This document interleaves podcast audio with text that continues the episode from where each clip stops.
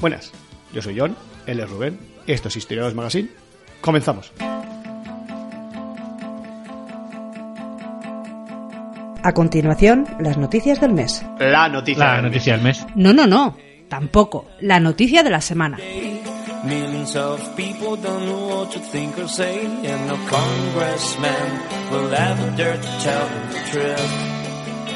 Bueno, John, esta semana traigo una noticia eh, relacionada con los cazadores recolectores, uno de tus temas favoritos, porque has hablado de ellos por aquí varias veces.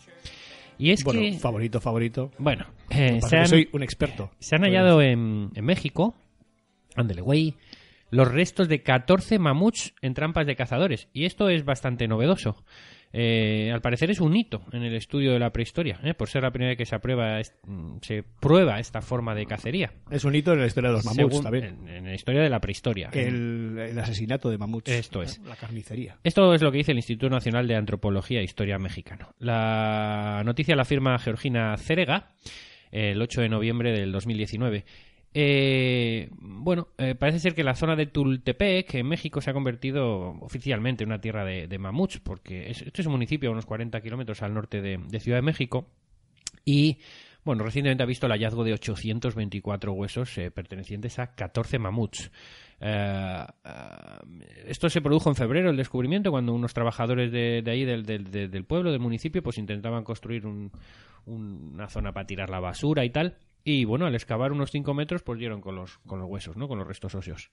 Eh, son de hace aproximadamente 15.000 años, eh, según ha anunciado el, eh, eh, el agente del Instituto Nacional de, de Antropología e Historia de México, el INA. Luego ha habido 10 meses de trabajo por parte de los arqueólogos y que eh, una vez encontrados estos huesos y bueno, han revelado algo inédito ¿eh? y es que por primera vez pues han sido encontrados huesos de mamut dentro de trampas excavadas por, por cazadores. Esto es una novedad, ¿no? Que cambia la forma en la que se ha pensado la relación entre los humanos con, con estos paquidermos, ¿verdad? Eh, al, al- dice dice el, el gobierno mexicano en un vídeo que han publicado que en la primera visita ya encontraron varios restos de, de bueno, junto a unos enormes eh, colmillos aún medio enterrados, como eh, eh, ahí, ahí eh, encontraron ocho cráneos, cinco mandíbulas, 179 costillas, bueno, y entre otros cientos de huesos, ¿no? Eh, y, y en esta zona de Tupalque, tu, Tultepec, como digo, eh, la llamo la zona mamut porque ya antiguamente, ya desde diciembre del 2015, se encontraron los, los se encontró ya una primera osamenta en su momento, con lo cual es una zona eh, donde se ha, donde se ha, reiteradamente se han encontrado, se vienen encontrando huesos. Eh, y este, este enorme osamenta que encontraron en 2015 la tienen ahí expuesta en el Museo del Mamut y tal, que crearon en el municipio, con lo cual, bueno, va, va a ser un centro de atracción turística bastante Hombre. importante para que le gusten estas cosas. ¿eh?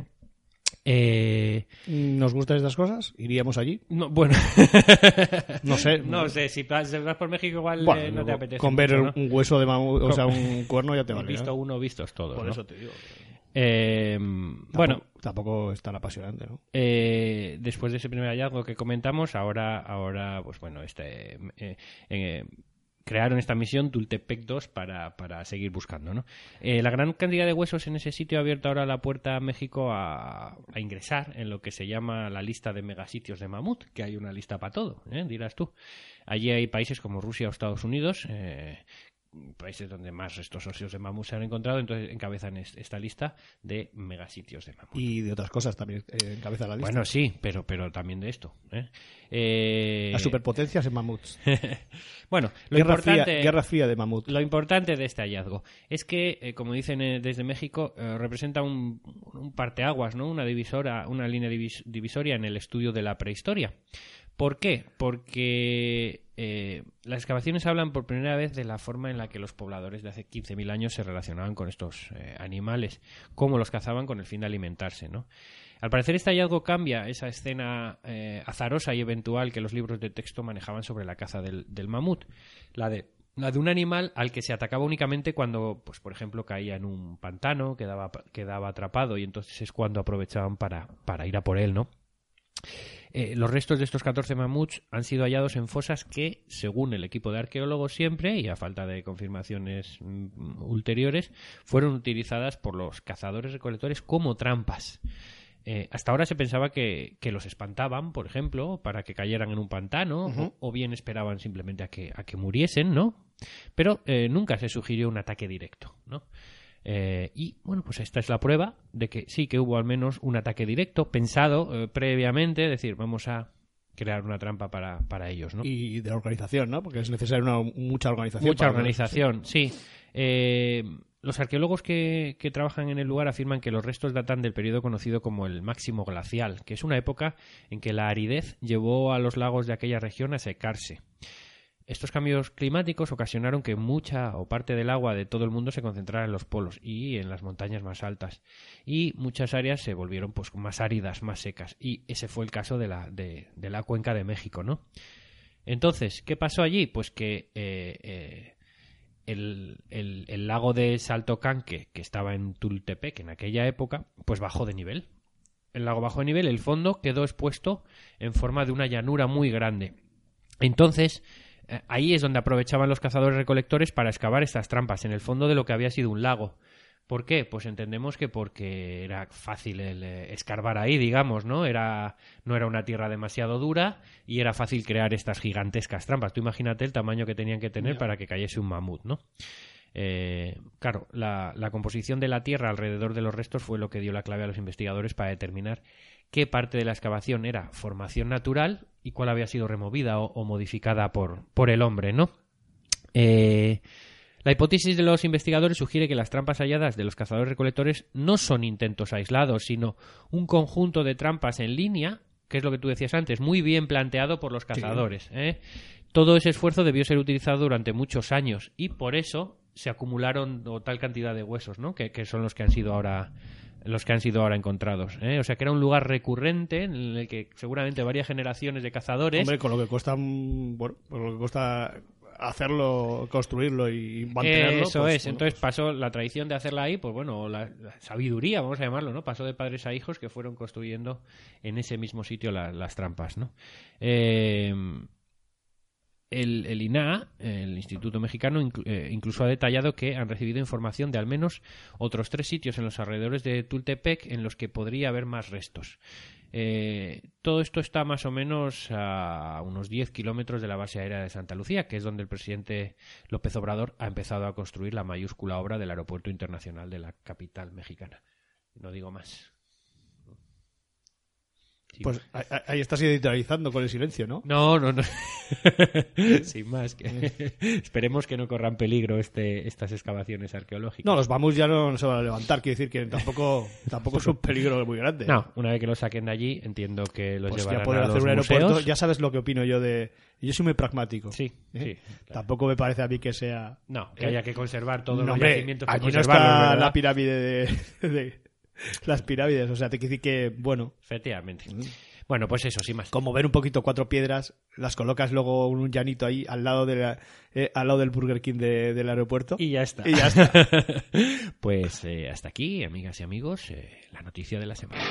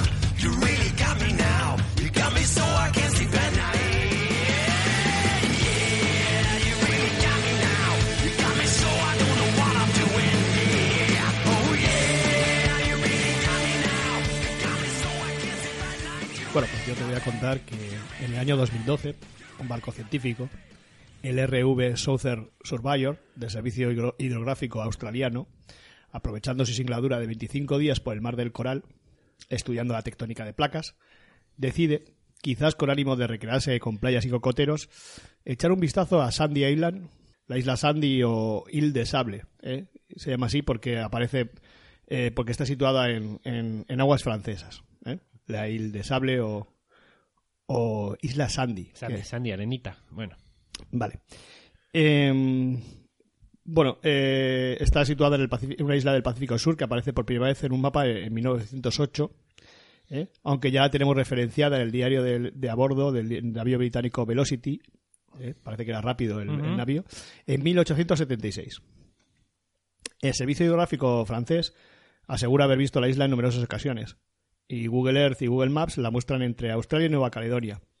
Pero curiosamente, Mm, llegados los marinos australianos al punto marcado, pues la isla no está. Vaya. Y el océano se extiende imperturbable. Y la pregunta es clara. ¿Dónde diablos ha ido a parar la isla? Pues eso se preguntan lo- los científicos que estaban a bordo del, del Surveyor. Y porque sus mapas las muestran, aunque no así las cartas náuticas, que señalan una profundidad de 1400 metros y ni asomo de la isla. Igual es de esas que cuando sube la marea quedan tapadas o algo así porque tiene muy poquita altura. Hombre, pues ya ha subido 1400 metros. No, 1400 metros de altura no creo que tenga una isla. No, bueno, va. Eh, bueno, los siguientes días, no- nosotros no lo recordamos porque somos muy jóvenes, pero esto fue en el año 2012. Lo- Claro, los, claro. los periódicos de todo el mundo se hacen eco del enigma y titulan ¿Dónde ha ido a parar la isla Sandy? O también titulan Los científicos desdescubren una isla del Pacífico. O la isla del Pacífico que nunca existió. Y muchos más. Bueno, total, que la imaginación humana, como te imaginas, pues se dispara. ¿Cómo es posible que, que en pleno siglo XXI desconozcamos una parte de nuestro planeta? Pues nos vienen a la mente esas islas protegidas de miradas indiscretas por un espeso manto de nubes, ¿eh? como la isla nublar de, de Parque Jurásico, o la isla Lincoln, que es donde atacaba el Nautilus, o la isla de la Calavera, donde, donde habita King Kong. King Kong. Pues total, que rastreada la isla perdida resulta que aparece en mapas y publicaciones científicas al menos desde 2000, como el Times Atlas of the World. Eh, hay quien la identifica con una de las islas que menciona en 1792 el caballero de Entrecastó, ¿eh? navegando en busca de la desaparecida expedición de la Perús. Pues bueno, como, como indicabas tú, se, se han propuesto diversas explicaciones para no- la no isla, ¿eh? como la ha bautizado Wikipedia en su entrada. El error humano, una enorme broma, un dato falso que ciertos autores de mapas que acostumbran introducir para detectar copias que infrinjan su copyright, o que simplemente haya desaparecido bajo las aguas, como decías tú. Caso que no sería inusual, sino más bien ley de la naturaleza. Recordemos los efectos del Krakatoa o de la erupción de, de Tera. Bouvet, una isla noruega habitada O por sea, que he pingüinos, acertado, he acertado. no se sabe. Ah, ah, vale, vale. Bouvet, una isla noruega habitada por pingüinos, tenía una segunda isla cerca cuando la descubrieron que no ha vuelto a ser vista jamás. Desde luego, el de la isla Sandy no es un caso único en la historia de la humanidad, y aquí, hoy, vamos a recordar alguna de ellas, alguna de las islas fantasmas. Ah, o sea, que todo esto ha sido solo una introducción. Sí, sí. Uy, John. Cuidado, venga, expláyate. Bem, Cerca del 325 a.C., el navegante Piteas salía desde la actual Marsella hacia el Atlántico rumbo al norte, para encontrarse con lo que ahora conocemos como Gran Bretaña. Además de la isla de los Fish and Chips, descubrió una pequeña isla que en aquel entonces bautizó como Thule, Comentario un poquito peyorativo hacia Bueno. nuestras- nuestros amigos ingleses, Ah, que- británicos. que no, ¿eh? que no hubiera aprobado el Brexit. Yo no tengo la culpa. sí. Bueno, total, que bautizó la isla como Thule.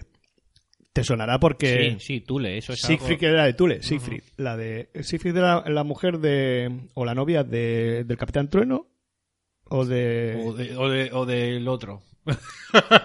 no del Capitán Trueno, sí. Sí. Posteriormente en el año 100 el matemático y geógrafo Ptolomeo incluiría la isla en su atlas, apareciendo incluso en los registros traducidos por los eruditos florentinos de principios de 1400 y hasta el siglo XVII. Hasta ahora se desconoce a qué isla se refería, aunque se especula con la costa de Noruega, Islandia, las Islas Shetland o Islas Feroe. Pero, bueno, quizás desapareció, no lo sabemos. Vamos con otra. El monje irlandés Brendan navegaba hacia el en el año 530 por Atlántico, buscando evangelizar otros territorios y encontrar el paraíso. y al parecer llegó a un lugar así, ya que los escritos cuentan que durante siete años vivió en un sitio con naturaleza vasta y generosa, además de un clima perfecto. Se cree que su isla se encontraba en el oeste de las Islas Canarias y tuvo apariciones en las mapas de la Edad Media hasta el siglo XVII, incluyendo el célebre Mapamundi Hereford.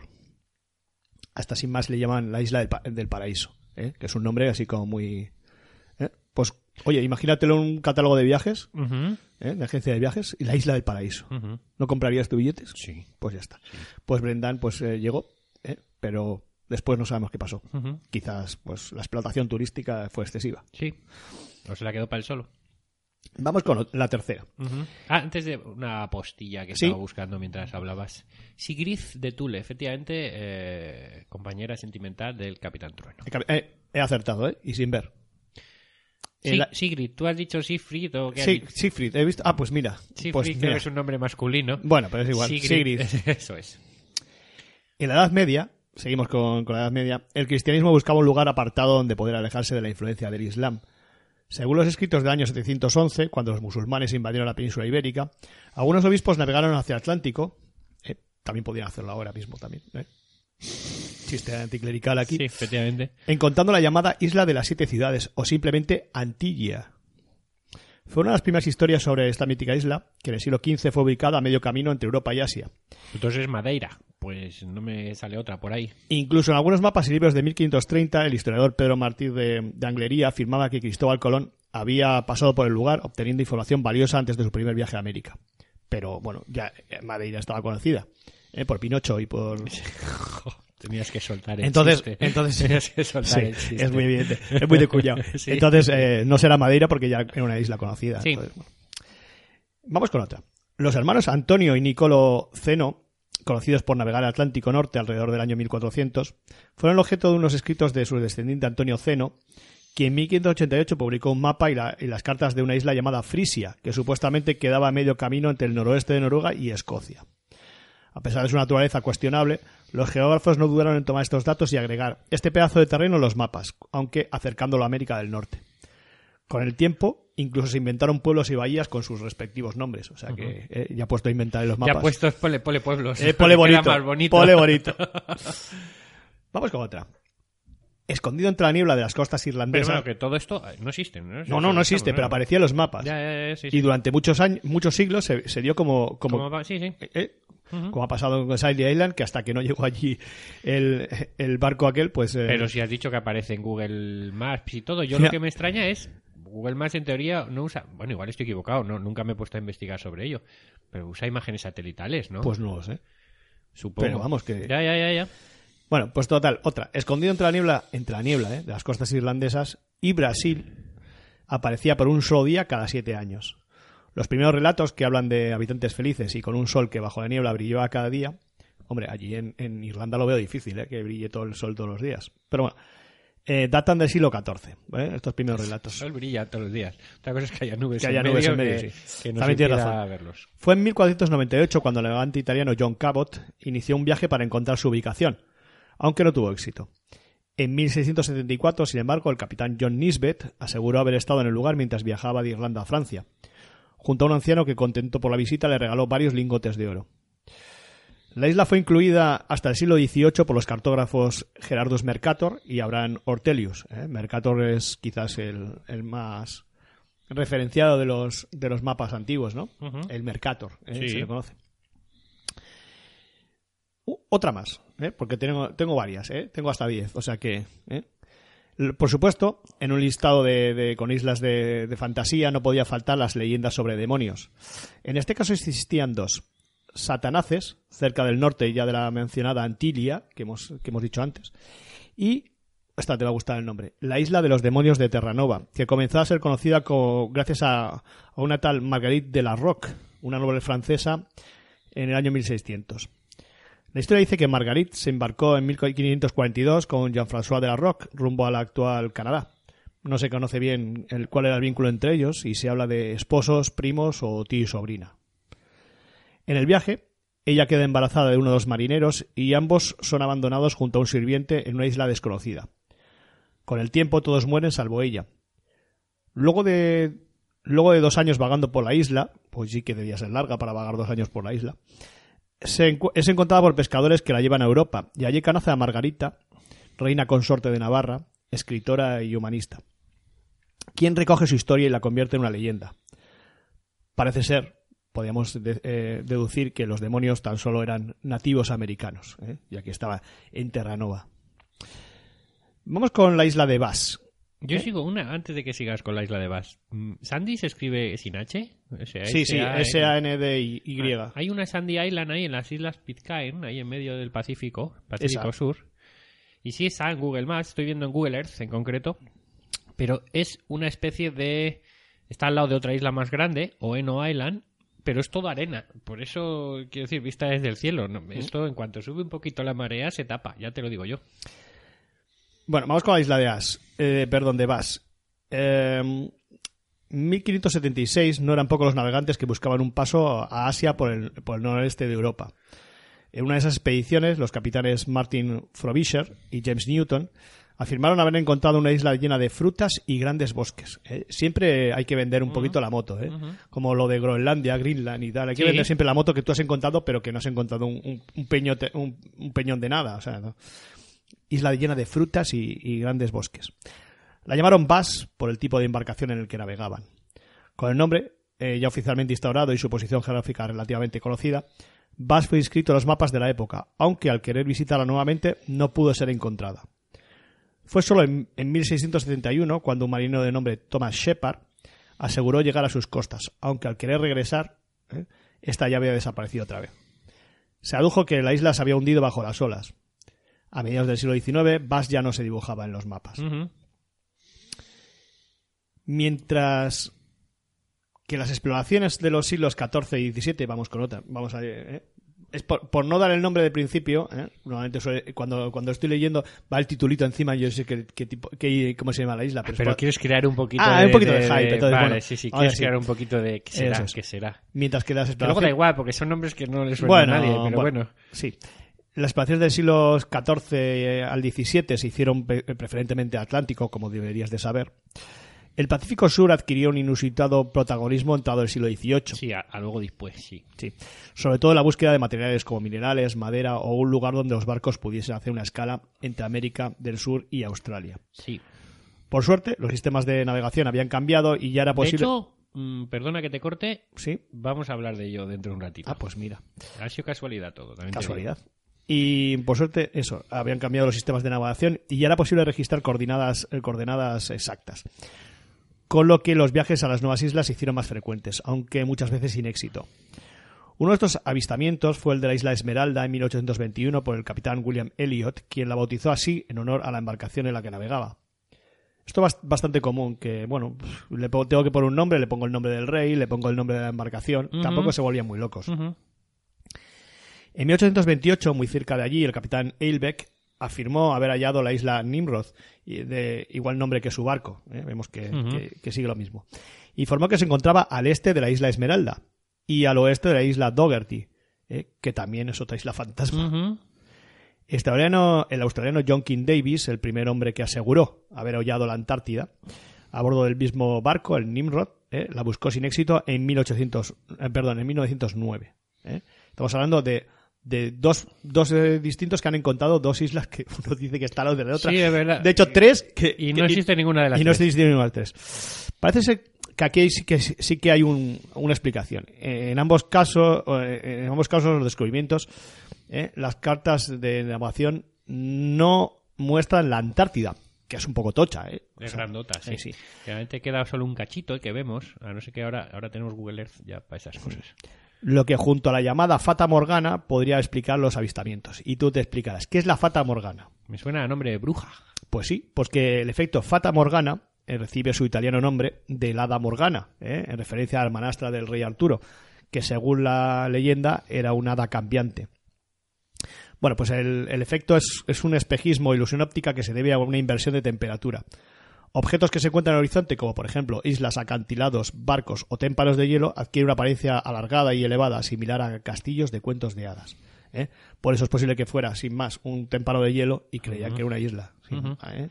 Y ya luego se, se fue moviendo. Ya, ya, ya, ya, ya. Qué curioso. Bueno, tiene sentido, ¿eh? Si existe realmente ese efecto, si está comprobado Sí, sí, un- tiene sentido que sea algo así. En Un 1940, poco como los oasis del desierto, ¿no? En 1940 ambas islas fueron eh, declaradas como inexistentes. Ahora vamos a hablar de dos islas. Me alegra que al final de todo y de- mm, se sepa la verdad en todos los casos. Bueno, No siempre. Vamos a hablar de dos islas eh, decir, muy no existen. y que viene, viene a- en relación a, a- bueno, un poquito con el tema de, de lo de eh, la guerra franco-india y, la, y la guerra de independencia americana. Bueno, corría... Están escuchando poco esos programas, ¿eh? Sí. Yo pensé que iban a tener más tirón entre Bueno, la pues, gente. bueno, Pero bueno, sin más. corría, Allá, allá cada cual. corría 1783 y en la frontera de Estados Unidos y Canadá el lago superior tenía dos islas que debían ser parte del Tratado de París entre los estadounidenses y Gran Bretaña. Su exacta ubicación en los cientos de mapas de la época de París, recordemos es el que pone fin en el área americana continental al- a, a la guerra franco-india. ¿eh? Eh, su exacta ubicación en los cientos de mapas de la época daba cuenta que pasaría a ser parte del territorio de Estados Unidos una vez que el, encue- eh, que el acuerdo entrara en vigor. El problema es que había que encontrarlas. Estamos hablando que están en medio del lago. En medio del lago. Pero es un señor lago, ¿eh? Lago superior, eso sí. Según lo que se sabe, ambas islas fueron nombradas en, eh, en 1720 por oficiales franceses en honor al secretario de la Marina francesa Louis Pelipot, eh, conde de Pontchartrain. Las islas se llaman, pues evidentemente Pelipot y, Pontchartrain. Y parece ser que los oficiales trataron de halagar a, sus mec- a su mecenas para que siguiese dando fondos para exploración. Ujú. ¿eh? Y se- ah, y- vale, y es se inventaron se las inventaron is- dos las islas. Parece, oye, le hemos puesto tu nombre a dos islas, ¿eh? no a una, a dos. Suelta la pasta y El tal. pobre Pelipó murió siete años después sin conocer la verdad y en 1820 las islas fueron declaradas oficialmente como inexistentes. Es, es una cosa graciosa, está Eh, bien. eh, Este es, este es quizás el más curioso porque además cuanto más acerca a la actualidad, más raro te parece Sí. todo, ¿no? Bueno, y vamos con la última, que es otra también víctima de los espejismos del, del hielo o, o de Fata Morgana. Fue el explorador estadounidense Robert Peary, quien en 1906 afirmó haber visto una gran masa de tierra en el área de la isla de Ellesmere en el Ártico y que bautizó como Tierra de Crocker o Crocker Land. Ante la perspectiva de encontrar nuevos animales, plantas incluso seres humanos adaptados a tales condiciones, una expedición decidió ir más allá. Se trataba de Donald Baxter Macmillan, del Museo Americano de Historia Natural, quien en 1913 se propuso encontrar Crocker Land. Sin embargo, en pleno viaje, las pésimas condiciones climáticas hicieron que la mayoría de la expedición tuviese que regresar al campamento base, lo que se sumó a los consejos de los inuit, que insistieron en que tal masa de tierra no existía, y además a un asesinato entre miembros del equipo que dejó varada la expedición por alrededor de cuatro años. Sin encontrar ningún rastro de la isla, el único logro conseguido fue el registro fotográfico de los inuit, Bueno, que no nos dejó tampoco. Macmillan. Y nada, pues hasta aquí, ¿eh? para que veas todas las islas fantasmas que, que Son unas cuantas, son bastantes, ¿eh? Y supongo que habrá más, pero bueno, hemos hecho un breve repaso y yo creo que, que hay cosas curiosas. ¿no? Sí, sí.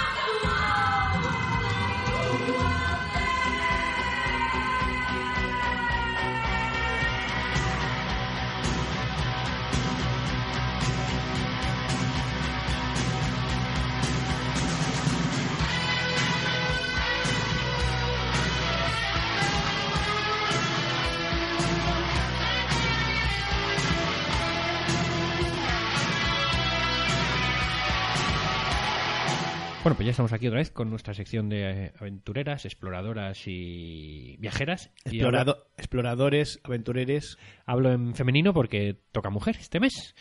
Eh, Es una sección paritaria, paritaria. totalmente. Sabemos que es una sección paritaria desde el comienzo, así lo dijimos y así lo estamos llevando a cabo. Bueno, pues... Porque eh, la has parido tú, además es paritaria. Efectivamente. Hablamos de Jean Barret. Eh, ¿Te suena? ¿Conoces? ¿Te suena el nombre?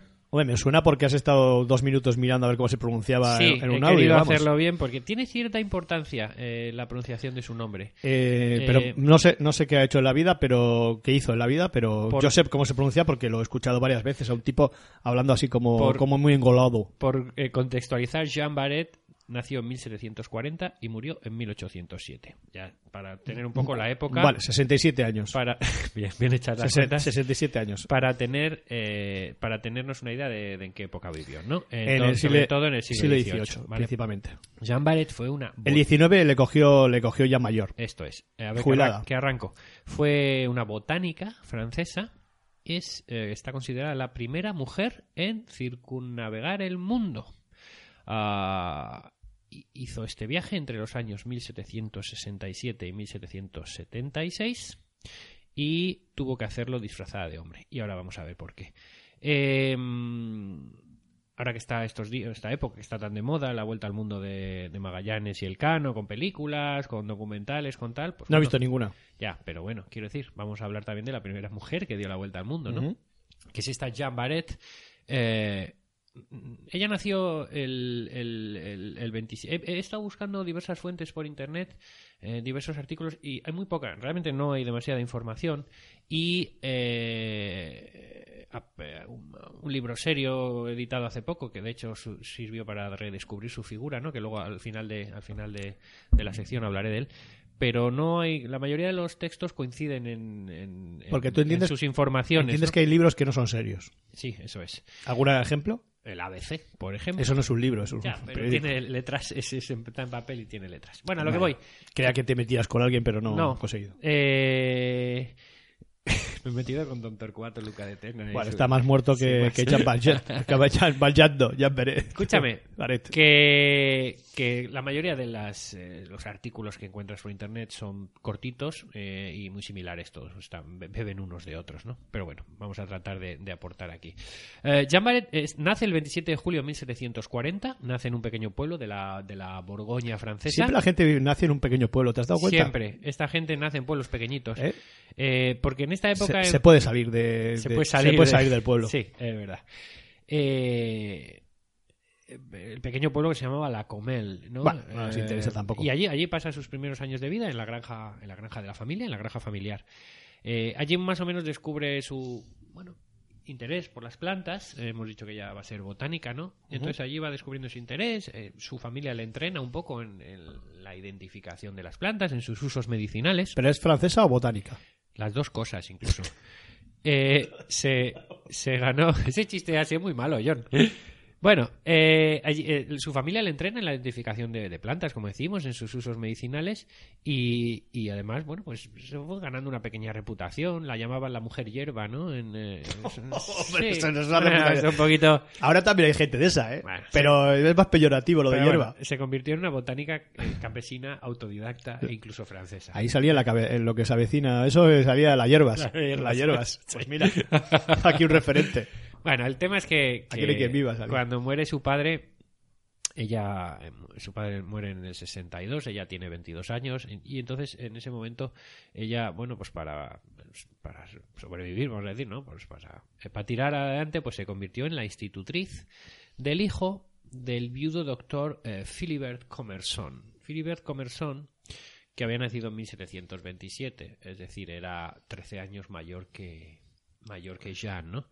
Eh, este Philip, eh, este Philibert Commerson, eh, seducido por la inteligencia y por la lucidez mental de nuestra Jean, pues le dio clases de botánica y le confió la preparación de los, de los herbarios. Fue, no sabemos si una feliz coincidencia o esto estuvo buscado, que ella, como su interés botánico, fuese a acabar eh, de institutriz en la casa de un prestigioso botánico. Pero bueno. Eh, el asunto es que, película de amor. que ella empezó... Ana y los Pues siete. lo vas a ver ahora, porque es muy de Ya, amor. tiene pinta Es de, de amor. la nani y eso. tal. Eso es. ¿Eh? Eso es. Él, eh, eh, ella, con él, pues empezaron juntos a aprender botánica. El rey y yo. ¡Ay, qué bonito! ¿eh? a mezclar hierbas. Y bueno, se, ella se convirtió en su ayudante y se enamoraron. Qué bonito. Pero perdidamente. Qué además, bonito. Perdidamente. un, lugar, un lugar para el amor. Un rincón para el amor en historiados. Pero claro, él era viudo eh, y, y, bueno, pues aquello era una relación, pues no estaba bien vista. ¿Por qué? Pues no estaba bien vista. ¿Porque ser viudo? eran de la misma clase social, todo eso. Mm, vaya. El, el tema es que llegaron a Hay que luchar con... Oh, qué. Dicen las fuentes que llegaron a tener por esta época un hijo que, que dieron en adopción. ¿no? Hete aquí que en 1767, eh, cuando nuestra amiga tenía 27 años, Sí, como es fácil de, Jean Barret, de sumar. eh, eh, pues el capitán Louis-Antoine de Bougainville, oficial de la Marina y explorador francés, también francés, fue el encargado de liderar dos barcos en un viaje de circunnavegación del globo que, que lanzaban los franceses. Se convertiría en el decimocuarto navegante de la historia occidental y el primer francés en organizar una expedición para dar la vuelta al mundo. Y bueno, el, para financiarla, eh, él si daban esta vuelta al mundo, eh, venimos, eh, venimos que eh, piensa que Francia venía muy maltrecha ahora de su derrota en la guerra de los siete años, que ya hablamos de ella cuando hablamos Sí, de la está saliendo guerra- mucho últimamente. Sí, eh, de que la- apuesta. Precisamente la guerra franco-india es parte de esa guerra de los siete años, ¿no? Pues Francia, que acabó derrotada, spoiler, pues eh, tenía el prestigio por los suelos. Y una forma de, de recuperar este prestigio era esta vuelta al mundo. Ajá. Además querían recuperar el terreno perdido en la época de las grandes exploraciones que empezaban ya, pues con respecto a Gran Bretaña y España. Y por eso organizó pues esta expedición científica, en aquel momento casi todas eran científicas, ¿verdad? Bueno. Eh, por América y Oceanía, pues para encontrar nuevas tierras colonizables también sí, y, y ampliar un poco el conocimiento de la ya descubierta. Islas fantasmas. pues eh, Bougainville presentó un proyecto de expedición, eh, los gastos financieros los bueno se- los cargaría creando una compañía, la compañía es Maló, ¿verdad? La expedición contaría con un equipo científico que lo formarían un astrónomo, que fue Verón, un naturalista y un artista. Entonces se necesitaba a bordo un naturalista, un naturalista botánico. ¿Y a quién eligieron? Pues a de Commerson, a Philibert de Commerson. por supuesto. ¿eh? Eh, porque este además, un poquito antes, había sido nombrado botánico del rey Luis XVI. El botánico oficial del rey, ¿cómo no va a ir? Tiene que ir a esta es un cargo, ¿no? ¿eh? Es un cargo. Entonces, Philibert pues aceptó. Pero, ante la triste perspectiva de tener que separarse de su amada Baret, Se llevó las hierbas. ellos se querían mucho, pues decidieron organizar una pequeña triquiñuela, un engaño. Entonces aprovecharon que la salud de Philibert no era la mejor del mundo, pues para que se aprobara un viaje o que, que, que Jean viajara como su asistente, ¿vale? Así que eh, sumó a Jean al viaje como su ah, ayudante, enfermera, compañera, pero había un problema. Había un problema y es que un auto con fecha 15 de abril de 1689 prohibía a las mujeres embarcar en las naves de la Marine Royale. Así que Jan se forró eh, el pecho con telas y inició el viaje en el Etoile el 1 de febrero de 1767 disfrazada de hombre como ayudante de Comerson, ¿vale? Ay, como el apellido es de Comerson, ella es ayudante de de Comerson. Bien especificado. Eh, eh, la, otra, la otra fragata que iba en el viaje era la, la Budeus, Budeus, no sé cómo se pronunciara, que era la otra nave que formaba parte de esta expedición de Bougainville. L'Etoile y la Budeus. Budeus. Eh, entonces ella pues, Budó. entró... ¿Es en- con X, A, U, X? Eh, ¿Cuál? Budó. Budeus. Bu- no, bu- Budo. Boudeuse, con ese. Ah, entonces no. Eh, ella se cambió el nombre de Jean por Jan. Como Jean Valjean o Jean Reno. Tampoco, ¿vale? había- ¿eh? tampoco, se, a tampoco se esforzó mucho. ¿Vale? La no, vida a no bordo- hizo lo de mm, me voy a poner Romualdo y luego decía Romualdo y no, y no contestaba. ¿eh? La Así. vida, la vida a bordo no fue fácil, no, Sí. nada fácil, ya os podéis imaginar un poco. Ella pues eh, tuvo que hacer todas las tareas propias de un hombre, eh, pues trabajar como el resto de marineros para no levantar sospechas, lógicamente. Y mear sentada. De todas formas hubo, No, mear de pie, quiero decir. de todas formas hubo un golpe de suerte para ellos y es que la mala salud de Comerson pues eh, repito fue una suerte porque se le asignó un amplio camarote de el amplio camarote del capitán pues para que su asistente entre comillas pudiera cuidarle claro entonces eh, eh, este camarote era el único que tenía aseos propios ¿eh? Ah, pues mira. Eh, además, la condición de él les daba una excusa para aparecer lo menos posible en público. Cada vez que el barco tomaba tierra, ambos bajaban y es verdad que la mayor parte del este trabajo pues lo hacía ella, porque él pues cuando bajaban a tierra eh, a, a recoger plantas, a catalogarlas, a tal, pues pues era ella porque él- la salud de él pues era un poco mm, como decimos, eh, estaba un poco deteriorada. Eh, mm, es decir, tuvieron que esperar hasta Brasil para dedicarse a lo suyo, a la botánica. Menos Eh, mal. por- y, bueno, pero por ejemplo aquí descubrieron y bautizaron la bugambilla. La bugambilla, Sí, sí, sí, sí. En Eso- honor, le pusieron el nombre de la flor en honor del capitán de barco, Ah, muy del bien. barco, que hemos dicho que era, eh, que era, este, mm, lo voy a decir, eh, Luis Antoine de Bougainville. Hay que, hay que comprar un barco. Porque, porque yo veo que sacamos ahí un nombre, eh, queda escrito nuestro nombre y tal. Pues mira, eh, hablando de poner Una los isla, nombres, una, una planta, un animal. es- Este señor tuvo suerte, Bougainville, porque eh, aparte del nombre de una planta, no sé si recordarás, hace unos programas hablamos de Yamamoto. ¿Y te acuerdas de la isla en la que se estrelló eh, finalmente fue derribado en Bougainville. el avión de Yamamoto? En Pues Bougainville. Es en que me sonaba a islas- mí de nombre algo. eh. En las Islas Salomón. Sí, sí. Y fue puesta un poquito más adelante en este viaje, también eh, por el capitán. eh, Mm, qué, bien qué bien traído. ¿Cómo hilas, eh? Para que veas. ¿Cómo eh, hilas? Para que veas. Te sonaba el nombre, ¿verdad? Sí, es que me Por sonaba eso. el nombre, pero yo creía que, que era de otra cosa. Pero sí, sí, ahora que lo dices. Pues el asunto es que eso, en Brasil, pues eh, descubrieron, por aquella zona, descubrieron y bautizaron a la Bugambilla en honor, como digo, al capitán. También el viaje luego siguió por Montevideo, las Islas Malvinas, la Patagonia y el Estrecho de Magallanes. Eh, A ver, es verdad que, generó suspicacias. Un engaño de este tipo es difícil mantener, ¿no? Eh, cuando las cejas se alzaron, ¿no? Y las lenguas comenzaron a moverse sobre la curiosa timidez de Jean, que nunca orinaba ni se lavaba con los demás y tal, pues esta Baret llegó a inventar una historia sobre, bueno, pues haber sido castrado por algunos viciosos turcos otomanos en algún momento de su vida y Mm. tal. Más y bueno, de alguna manera este relato calmó algunas de las sospechas por un tiempo. Hombre, ya lleva mucho tiempo de viaje. Ya, ya se está poniendo cara de Sí, gitana. Ella, bueno, nadie llegó a desenmascararla hasta que llegaron a Tahití. Tahití son unas islas en las que era socialmente aceptado el transexualismo. Y los nativos de allí son los que se dieron cuenta de que ella era- Eh, estaba travestida, ¿no? Eh, a ver, las teorías de cómo fue descubierta son variadas y bastante confusas, ¿vale? Los detalles eh, de cómo se descubrió a Jam, eh, pues difieren de, de los relatos. Realmente no he encontrado uno que puedas decir, mira.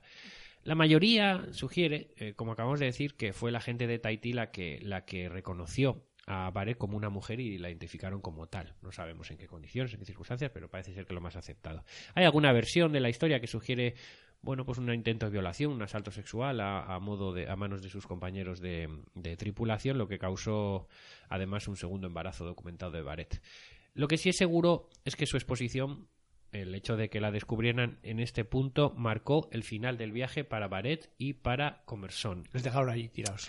Claro, fueron obligados a desembarcar en castigo por haber contravenido la norma de que las mujeres no podían enrolarse en la Marina eh, Real Francesa, ¿no?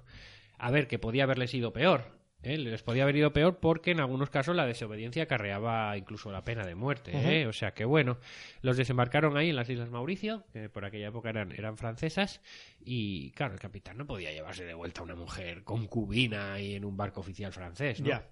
Entonces, bueno, pues Jan y Philibert se quedaron ahí por, por siete años en esa en la zona de, de- de Islas Mauricio. Hombre, pues le mejoró. que igual- era más sitio las Islas Mauricio, No, te cuento. Le mejoraría la salud porque ya duró. ¿eh? Pues eh, siete años y ya Comerson murió. Ah, pues vaya. murió- pues ha sido una mejora Después de repentina. siete años. Vaya, ¿para qué Eh, hablo? Que Jean Barret, pues entonces abrió ahí una especie, en Port Louis, ahí abrió un cabaret, una especie de bar, taberna, Venga. como lo quieras llamar. las hierbas, qué alegría. Y allí conoció a Jean Dubernat, que es un oficial naval francés con quien se casa. Se casa en 1774 y de esta manera ella puede regresar a Francia y así termina de dar eh, su vuelta Ah. al mundo. Vaya. Eh. Total, que en 1776 eh, recordamos que la expedición había empezado, creo que eran nueve, ¿no? En, eh, nueve años antes, en 1767. Bueno, pues eh, nueve años después, eh, esta Baret eh, llega a París, habiendo dado la vuelta al mundo, como decimos. No llegó con las manos vacías, No, ya. y- llegó con más de 30 cajas selladas eh, que contenían aproximadamente 5.000 especies de, de plantas recolectadas durante su viaje alrededor del mundo y 3.000 de ellas eran nuevas. Eh, entre las contribuciones de Jean Barret pues, se encuentra, por ejemplo, la primera descripción de la vid. Porque te hagas una idea, ¿eh? Sin ¿De más. qué? De la vid. Ah. Descrita, ¿eh? Descrita la científicamente. vid. Ah, de David. Algo que a nosotros, pues, eh, nos- Nos, nos interesa. nos. Estas colecciones se unieron a las, a las del Museo de Historia Natural, de, ¿eh? donde era posible consultar los manuscritos de De Commerson, también se dejaron allí. Eh, allí se hizo un inventario, el, eh, Georges Louis Leclerc, el conde de Buffon, fue el que hizo este inventario, y luego eh, Joseph de Jussieu eh, y Jean-Baptiste Pierre-Antoine de Monet Chevalier de Lamarck estudiaron la colección. Co- ¿Cómo, Cuidado, eh, ojo. Qué, qué, qué buen acento. El asunto es que su legado en este momento no sería reconocido. Por un tiempo solo fue reconocida como la amante de un del botánico oficial, ¿verdad? Pero bueno, es verdad que la familia de De Commerson la tenía en aprecio y le entregó, le entregó una herencia ¿eh? a ella. Y eh, de hecho el capitán Bougainville tampoco la había olvidado. A través del, favorable testimonio del capitán Bougainville, pues el trabajo de Jean Barré como asistente de De Commerson fue reconocido oficialmente por el rey y le concedió una pensión, el rey, de 200 libras al año que, bueno, pagaba la marina, ¿vale? Eh, entonces, eh, gracias a la familia de, de su difunto amante y gracias al capitán eh, Bougainville, pues esta mujer pudo ah, vivir, vi- mm, digamos, desahogada, ¿no? Pero no totalmente reconocida. Realmente el trabajo que hizo ella probablemente fuese mayor que el de De Commerson, pero era reconocida como ayudante de. ¿no? Bueno, sí, normal. Le pasó a Marie también. Esta mujer eh, falleció el 5 de agosto de 1807 con 67 años. Y es verdad que durante años, siglos, su figura cayó en el olvido. El reconocimiento de su papel como primera mujer en circunnavegar el globo y sus trabajos científicos quedaron oscurecidos hasta la publicación del libro muy reciente, hace apenas 8 o 9 años, en 2010, el libro El descubrimiento de Jean Barret de la escritora Glynis Ridley. Glynis con la primera Y, Glynis Ridley. Eh, como reconocimiento a la labor de esta botánica y primera mujer en dar la vuelta al mundo, el biólogo luego Eric Tepe, biólogo actual, y su equipo bautizaron con su nombre a una flor, ¿eh? la Solanum baretiae, por si alguien quiere, baretiae viene de, de Barrett, ¿no? Por si alguien quiere buscarla por ahí en el en internet. Dice Eric Tepe, y con esto ya termino. La idea de nombrar la planta en homenaje a Jean Barret surgió al escuchar a la escritora Glynis Ridley. Ella mencionaba que a pesar de las importantes contribuciones de Barret a la botánica, su nombre había caído en el olvido y no tenía ni siquiera una planta que llevara su nombre. En mi trabajo como investigador he llevado a cabo varias expediciones a Latinoamérica en busca de especies de Solanum y he descubierto varias especies nuevas. Se me ocurrió que Barrett merecía reconocimiento por su trabajo, así que contacté con Glynis Ridley para proponerle el nombrar una de estas nuevas especies en honor a Barrett y enmendar así, de alguna manera, la amnesia histórica en relación a Barrett. Debió de ser una mujer admirable, muy valiente y decidida. Disfrazarse de hombre y enrolarse en un barco para participar en una expedición de ese calibre no lo hace cualquiera. Lo que me parece más interesante es que la historia la ha retratado hasta ahora como poco más que el amante de el famoso botánico Commerson. Pero ahora sabemos que era una gran botánica y exploradora por derecho propio y que sus contribuciones sin duda merecen ser reconocidas.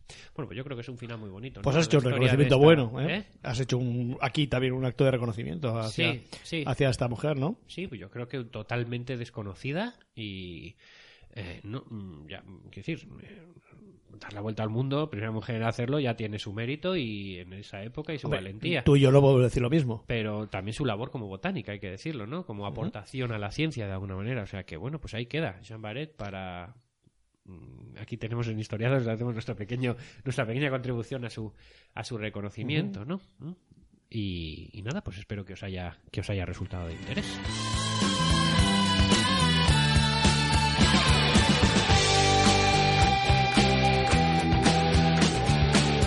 Divulgando historia.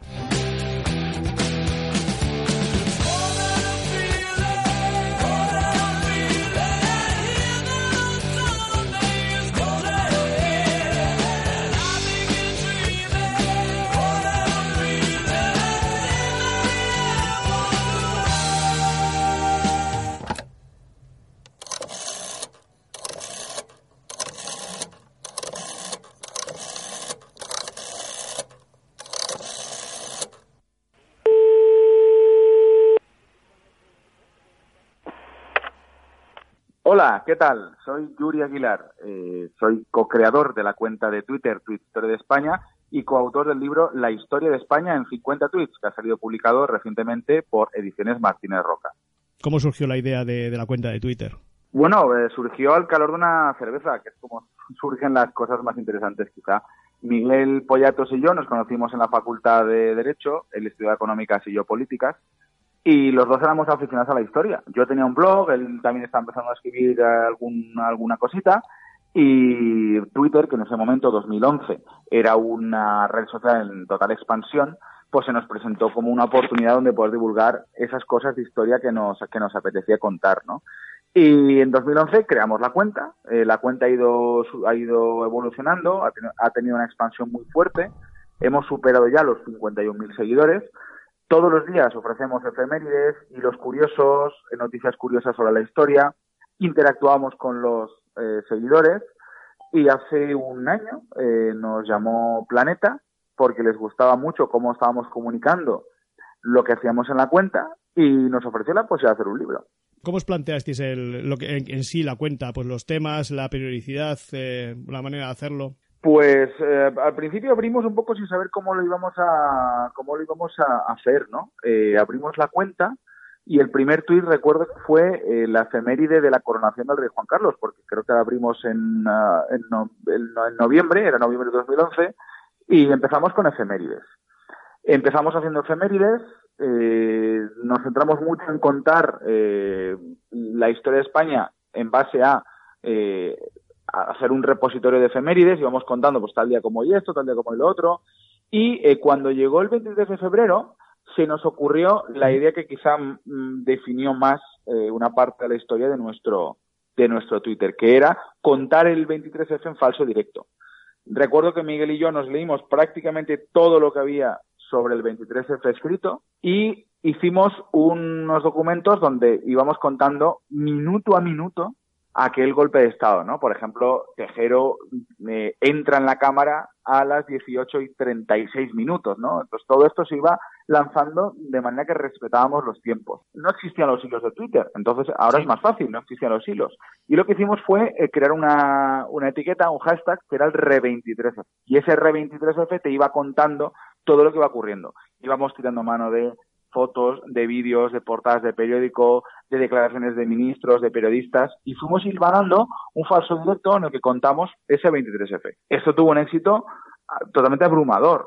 Tu- Tuvimos muchos seguidores en muy poco tiempo, a la gente le gustó el experimento y nos atrevimos eh, un meses después, en mayo, con el Re 2 de mayo. Y lo mismo, contamos el, el 2 de mayo falso directo, nos hemos atrevido también con Krasnivor, la batalla de la División Azul en Rusia, hemos hecho el Renavas de Tolosa.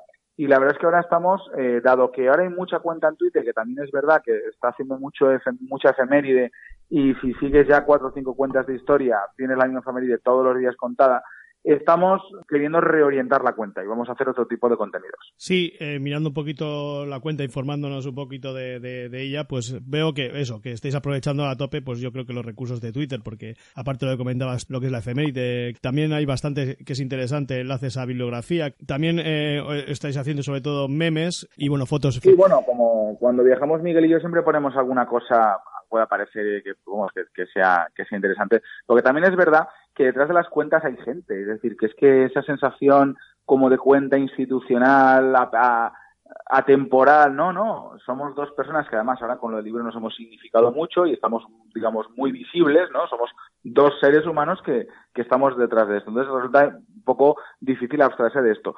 Sobre los memes, es que los memes son divertidísimos, es que cómo no utilizarlos. Lo que pasa es que tampoco somos una cuenta de memes. Hay cuentas históricas que son puramente de memes, pero no queremos centrarnos en eso. Nosotros somos un poco más sincréticos y aunamos un poco todas las disciplinas. Y sí que es cierto, que lo mencionabas, eh, damos recursos bibliográficos porque mm, nos gusta leer historia, solemos leer cosas de historia, tenemos acceso a artículos, tenemos mm, archivos donde vamos guardando todas estas cosas que nos motivan y nos interesan y pensamos que a la hora de, eh, de, de hacer divulgación, pues no solamente tenemos que quedarnos con los 240 caracteres, sino que tenemos que hacer un poquito más de esfuerzo y recomendar materiales que puedan ser interesantes para los tuiteros. Eh, aparte de bueno de, de lo que es la efeméride, el, el demás, los demás tipos de, de, de tweets están planificados o es un poquito según va surgiendo. Hombre, a veces hacemos una, planificación semanal o una, una planificación mensual o tenemos algún hito que nos apetece mucho contar y nos centramos mucho en él. Pero bueno, mm, la verdad es que como ya llevamos muchos años y muchas veces las efemérides tienden a repetirse, sí que es verdad que cada vez es más difícil comunicar cosas que no has comunicado.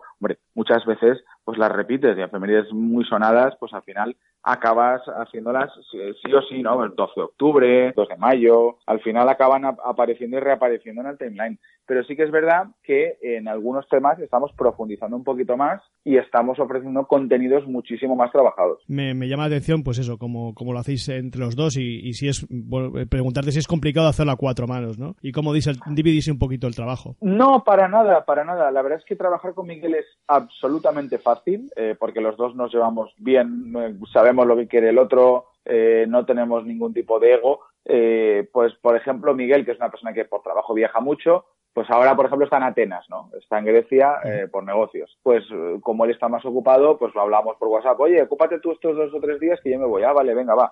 De todas maneras, procuramos tampoco no saturar, porque a veces coges la- una cuenta y ves que cada 10 minutos un tweet, pam, y otro tweet, pam, y otro tweet, pam, y otro tweet. Hay veces que si haces un hilito, pues sí que, sí que saturas un poquito más. Pero eh, procuramos tampoco eh, estar todo el día metiendo efemérides todo el día. Igual al final también damos un poquito de espacio y eso nos permite a Miguel y a mí pues yo si de repente veo que la cuenta no, no ha puesto nada desde hace 7, 8 horas, pues pongo yo algo, ¿no? Eh, o a veces él está más activo, o a lo mejor hay un día que tenemos una idea que nos inspira, o hemos leído un artículo en la revista, y, y leo bastante revistas de historia, a veces pues encuentras un articulito que te motiva algo, que te interesa, o en la carpeta de fotos que tenemos en Dropbox, que tenemos mil carpetas con cositas y tal, pues de repente dices, ay, pues me acabo de acordar de esto, pues vamos a ver si lo ponemos esta semana.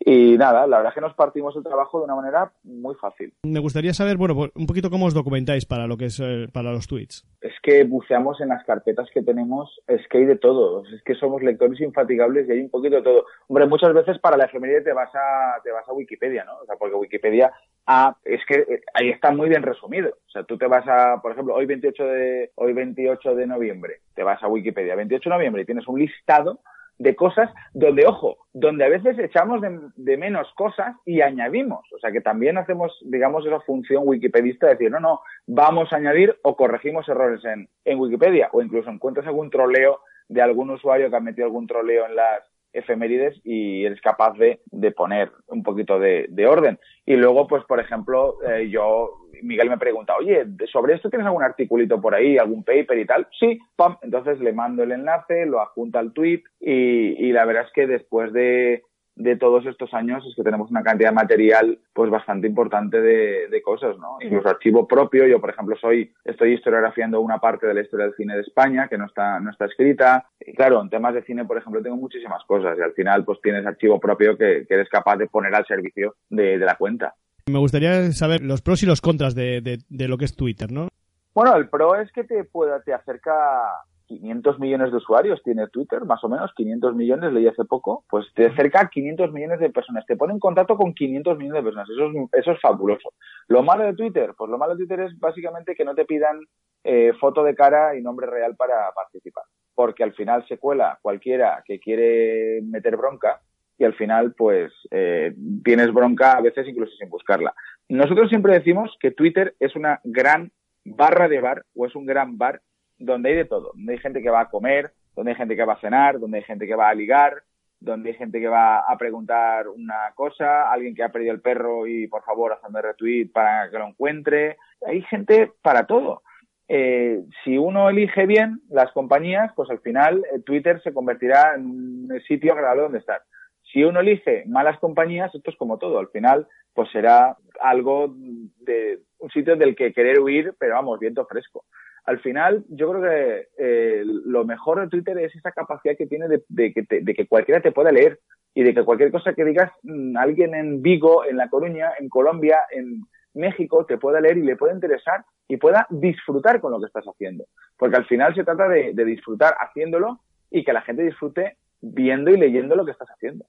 He mirado un poquito los comentarios y tengo, eh, tengo que decirte que, que, bueno que la, may- la mayoría son bastante respetuosos y, y, bueno no he encontrado demasiado hater para lo que para lo que se estila en, en- sí que en es las cierto cuentas. que nuestra cuenta no es una cuenta que atraiga haters, ni es una cuenta que atraiga gente rocosa, porque al final eh, nuestros seguidores son seguidores eh, pues con un nivel cultural muy alto. Es decir, quien sigue una cuenta de Twitter que eh, busca eh, hacer divulgación histórica no es el mismo tipo de persona que el que sigue a cuentas eh, de gran hermano, por así decirlo, ¿no? Ni, ni de cotilleos, o sea, buscan otro tipo de cosas. Al final, eh, la gente que sigue cuentas culturales, pues tiene un nivel cultural más alto que, donde, que te permiten efectivamente estar a salvo del tema de los insultos y de este tipo de, de cosas que, de- y de bulos y de cosas eh, que, que hacen que Twitter sea un sitio eh, inhóspito y osco muchas veces, ¿no? Lo bueno es eso, que la cultura atrae la cultura y la cultura atrae educación y la educación al final se encuentra en gente que le gusta pues eh, este tipo de cosas. Y bueno, pues eh, la plasmación de, de este, de este trabajo en, en Twitter pues se da con el, con el libro que ya nos has anticipado, La historia de España en 50 tweets, que bueno, como hemos estado comentando antes de antes del comienzo de esta conversación, pues está teniendo muy Mm. buena acogida. Me comentabas que acabado que habéis hecho, bueno, habéis eh, vendido ya la primera edición entera. Eh, Sí, la con- primera edición está prácticamente agotada. De- se está imprimiendo ahora mismo la segunda edición ya. decirte que, que no, no he leído el libro, no he tenido la oportunidad, pero bueno, eh, se destaca en bueno pues en lo que son entrevistas y, y artículos, pues sobre todo eh, pues una forma diferente de, de, de visitar eh, hechos puntuales importantes y, y el tono desenfadado. No sé qué nos puedes hablar un poquito del libro, que cómo, cómo, cómo surge y cómo bueno pues el planteamiento del libro. Pues el planteamiento del libro, la verdad es que estuvo muy abierto desde el principio, porque cuando Planeta nos llamó para hacer un libro, nos dio libertad total creativa. Nos dijo, haced lo que queráis. Evidentemente tuvimos que presentar un borrador de capítulo para que, para que vieran un poco por dónde iba la cuestión. Y, y- les gustó mucho. De hecho, empezamos, el primer capítulo que redactamos del libro fue el del 23F. Como es un tema que habíamos trabajado mucho y nos sentíamos muy cómodos, pues hicimos un capítulo hablando sobre, sobre eso, sobre la correlación que tiene Twitter en la historia, la historia en Twitter, cómo se, cómo se incardinan, eh, qué personajes de la historia hubieran sido fervientes, fervorosos tuiteros, cuáles no, cuáles hubieran sido haters, cuáles hubieran sido trolls. Y, y cuando disfrutamos este borrador, la editorial quedó encantada. Además dijeron, pues como este, con 50, eh, 49 más, porque habíamos planteado eh, un título provisional que al final fue el título que se quedó, que era La historia de España en 50 tweets, que era seleccionar 50 efemérides de la historia de España que nos vinieran bien para hablar de Twitter y para hablar de cómo nos comportamos en Twitter y cómo se divulga la historia en Twitter. Hay hechos muy conocidos, como por ejemplo la llegada de Cronamérica, que es algo incontestable de la historia de España y que da algo de juego para hablar sobre Twitter, pero luego tienes efemérides eh, que tienen mucha correlación en Twitter. Por ejemplo, en 1968, cuando España gana el Festival de Eurovisión. No es lo mismo el Eurovisión, como lo vivimos en 2019, a cómo lo vivíamos en 1968. Con lo cual hemos ido a buscar resaltar esas diferencias. Y luego el libro termina con una efeméride que se gestó en Twitter, el, el, el 15M. El 15M se produce en Twitter. Es en Twitter donde se convocan las manifestaciones, donde se cuenta el día a día de las protestas. Con lo cual nos parecía cerrar el círculo, nos parecía algo maravilloso poder contar un hecho histórico, porque pensamos que el 15M es un hecho histórico por la trascendencia política que ha tenido después. De hecho, el- la fragmentación parlamentaria y el problema político actual se explican, evidentemente, de- después del 15M, ¿no? Con lo cual ya nos pareció un hecho histórico, pero es que además nos pareció un hecho histórico que había eh, llegado a, Twitter, ¿no? O sea, que era el, primer hecho histórico que podíamos contar gracias a Twitter. Y al final del libro son 50 efemérides más conocidas, menos conocidas, más importantes, menos importantes, pero que todas tienen una correlación importante con la red social. Aparte de estar presentando eh, el libro por, muchos sitios, pues eh, incluso os ofrecéis para bueno para charlas divulgativas, e incluso en colegios, y me parece que bueno, ¿cómo es la experiencia en este en este aspecto? Bueno, pues a mí que me encanta hablar en público, como puedes, como podrás adivinar, y que me gusta hablar, me gusta hablar y que tengo claro, eh, cuando, cuando tengo claro el tema, me siento muy cómodo hablando de él. Pues la verdad es que nos han contactado algunos profesores de historia de algunas facultades y de algunos institutos eh, cerca de Valencia, porque claro, nosotros somos de Valencia, y, y nos han pedido pues que si podíamos ir a hablar del libro o que pues, o, o- o hablar de, de, pues, de, de historia de Twitter, hablar de la cuenta de Twitter, Claro, porque eh, tú fíjate que nosotros tenemos muchos seguidores que son profesores de historia de institutos y de facultades y alumnos, porque Sí. a mí que me gusta aparte de ver, ver quién nos sigue, yo cuando veo nuevos seguidores, pues intento mirar a ver quién nos sigue, verles la cara, ¿no? Pues dónde son, eh, qué biografía tienen, qué perfil tienen, y te das cuenta de que hay muchos profesores de historia que de repente nos siguen y, de- por ejemplo, el otro día nos sigue un profesor de historia de Talavera de la Reina y, y por, lo ponía De la Reina y ponía profesor de historia del instituto tal y cual, vale, profesor de historia de allí. Y al rato nos empiezan a seguir tardoadolescentes de Talavera de la Reina. Y dices, vale, esto es el profesor que ha recomendado en clase que nos sigan y los demás son los alumnos. Con lo cual, claro, hay muchos profesores que utilizan nuestra cuenta como material de apoyo para lo que están dando en clase. Y eso nos llena, como decía el emérito, de orgullo y satisfacción. Sí, la verdad que, que hay muchísimas formas de divulgar la historia eh, y buscar eh, diferentes aspectos y, y- yo creo que, que hay que romper un poquito con el mito de la historia, eh, de- del aprendizaje de historia anterior y yo creo que, que en eso la labor vuestra está siendo, está siendo muy interesante. No te molesto más, eh, agradecerte que, que hayas tenido estos minutos para, para este pequeño podcast y, Gracias a vosotros, por supuesto, y cuando queráis ya sabéis dónde estamos. No hay más que mandar un mensaje directo y os contestamos enseguida. Y pues sí, porque la verdad que ha sido muy fácil contactar con, con vosotros y, y nada, pues desde aquí recomendar a, a nuestros seguidores que, que sigan vuestra cuenta y, y nada, pues eh, y que se compre el libro, ¿no? Que, que también... Hombre, eh, que No nos, compre- vamos, no nos vamos a hacer ricos, lo sabemos, porque esto de la literatura es muy sufrido. No, la historia no Pero- da para, para enriquecerse a nadie, ¿eh? No, no da para. Pérez Reverte sí que sí que vive bien, pero nosotros, hombre, con despertar sonrisas. Bueno, además, el otro día me pasó una cosa muy divertida. Iba en el metro. eh, yo cojo el metro en Valencia pocas veces, porque aquí andando se va a todos los lados, pero tenía que ir al aeropuerto y cogí el metro.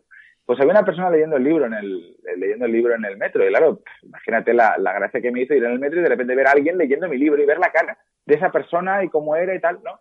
Y me acerqué y le dije, hola, perdona, ¿te, puedo, decir- te, te está gustando? Sí, sí, la verdad es que sí, tal. Entonces tuve la tentación de decirle que era el autor, pero la cosa se me quedó ahí. Dije, no, no, no, es que lo he visto por ahí y tal y quería saber qué, tal. Y vamos, que, le estaba gustando mucho. Y claro, eso de, ni siquiera decirle que era el autor también hubiera parecido una cosa así un poco vanidosa. Pero la verdad es que viendo la cara de, ah, no, no, pues me está gustando mucho, me lo recomendaron y, y lo estoy disfrutando, pues eso no tiene precio, desde luego, no tiene precio. Pues nada, muchas gracias Yuri. Un saludo también para, para Miguel, que, que está, que está en Atenas, ¿no? Como, como has indicado. ¿eh? sí, sí. Está mejor que tú y yo, entonces, disfrutando Sí. de, podríamos decir que de, de la historia antigua en en vivo, ¿no? Sí, en otra, en otra dimensión, eso es otra dimensión, otra liga. Y, y nada, pues eh, para nuestros seguidores, pues despedir el programa y, y nada, nos vemos la semana que viene. Hasta luego. Hasta la próxima.